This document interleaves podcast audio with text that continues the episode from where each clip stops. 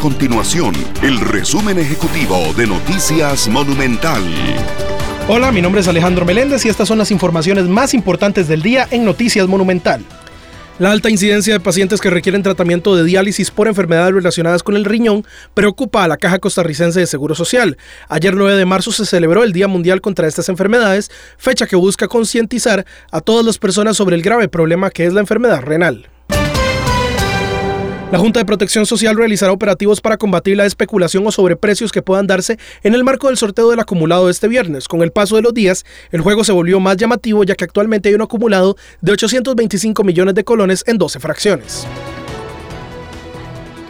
Estas y otras informaciones usted las puede encontrar en nuestro sitio web www.monumental.co.cr.